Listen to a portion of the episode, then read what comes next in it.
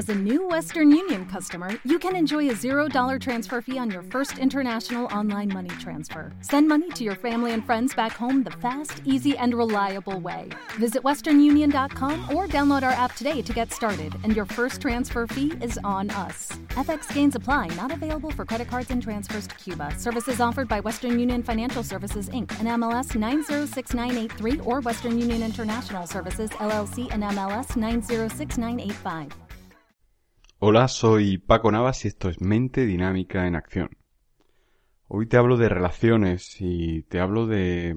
No, no quisiera hablar hoy de, de las, los casos eh, negativos que, que se enmarcan dentro de muchas relaciones, de lo que me refiero, de aquello a lo que me refiero cuando hablo de relaciones de mierda, sino que me gustaría hablar también de las relaciones en, en positivo, porque Obviamente todos queremos tener relaciones de muy diversos tipos y, las relaciones nos, nos, suman hasta el punto de, de, sobre todo mostrarnos una cara de, de nosotros mismos que no sale en soledad. Esa cara puede gustarte, puede asustarte, pero es algo que está dentro de ti y es una parte de ti que, que sin duda es sano que conozcas, bien para valorarla como se merece o bien para ver cómo puedes cambiar al, al darte cuenta de que tienes cosas dentro de ti que, que no quieres, no quieres que estén dentro de ti. Y eso se nota cuando, eso sale a la luz cuando estás en relaciones con otras personas. Relaciones de todo tipo, amistad, pareja, familiares, de todo tipo. Eh, creo que las relaciones son positivas eh, porque te enseñan y porque te dan a, te ayudan a mirar por el retrovisor y ver cómo has llegado a ese punto. Eh, en cualquier relación, a veces, casi siempre en negativo, pero otras veces también en positivo, nos formulamos esa pregunta, ¿cómo hemos llegado aquí, no? ¿Quién iba a decir que íbamos a llegar tan lejos? Para lo mal que empezamos o, lo mal que pintaba todo. Esa sería la interpretación positiva de la frase, pero muchas veces se hace negativo, ¿no? ¿Cómo coño he llegado aquí?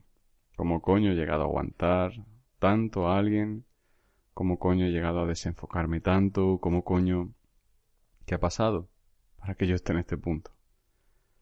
Y, y creo que, que tienes que... Y no sé si estarás de acuerdo conmigo, pero mi, mi opinión es que las relaciones son retos.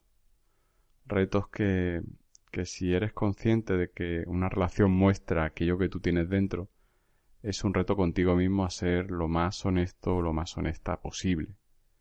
Cuanta más honestidad pongas en la relación, más estás, estás tú dentro de esa relación, estás tú mostrándote en esa relación.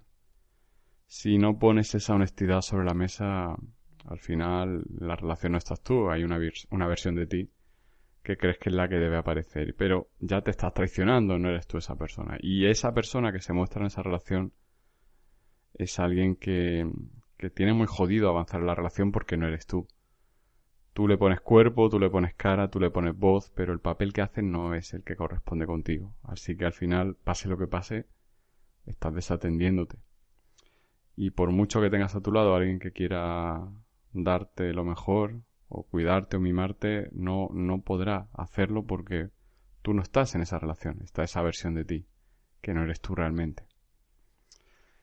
Solución, eh, la que da miedo. Quitarte la máscara y, y, y ser tú. Y hablar tú. Desde el yo, sin proyectar. Yo me siento así. Yo creo esto. Yo no sé por qué he hecho esto. Yo no sé cómo solucionar esto. Yo no sé qué hacer ya para que esto mejore. No, nadie te pide que des una solución, solamente se te pide el paso inicial que es hablar desde el yo. Y una vez que tú empiezas a hablar desde el yo, sin proyectar, yo es que no sé qué hacer esto porque tú, tú, tú, tú, tú, no, no, no. Así no, así no funciona. Así no funciona el tema. Al final está escudándote en la otra persona, justificando todo por la otra persona. Y, y la otra persona está en tu vida porque tú la has elegido. Así que vuelves a, a vuelve al yo porque yo he elegido a esta persona, yo tengo el control, yo tengo la clave, yo tengo la llave para descifrar qué es lo que está pasando. Y quizá una buena pregunta es por qué has elegido a esa persona. Si tu respuesta es porque no había nada mejor, eh, mal, mal empiezas.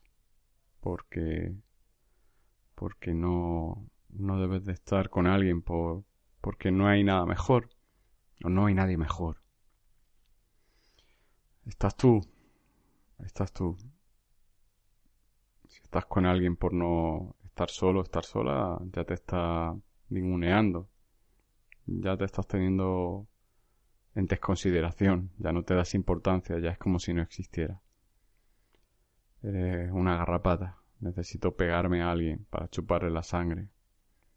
Para nutrirme de esa persona. Y, eso no es una relación, eso es ser una garrapata. Eso es ser una sanguijuela o desde el otro lado dejar que se te peguen garrapatas emocionales y tener relaciones que te sacan la sangre, literalmente o metafóricamente.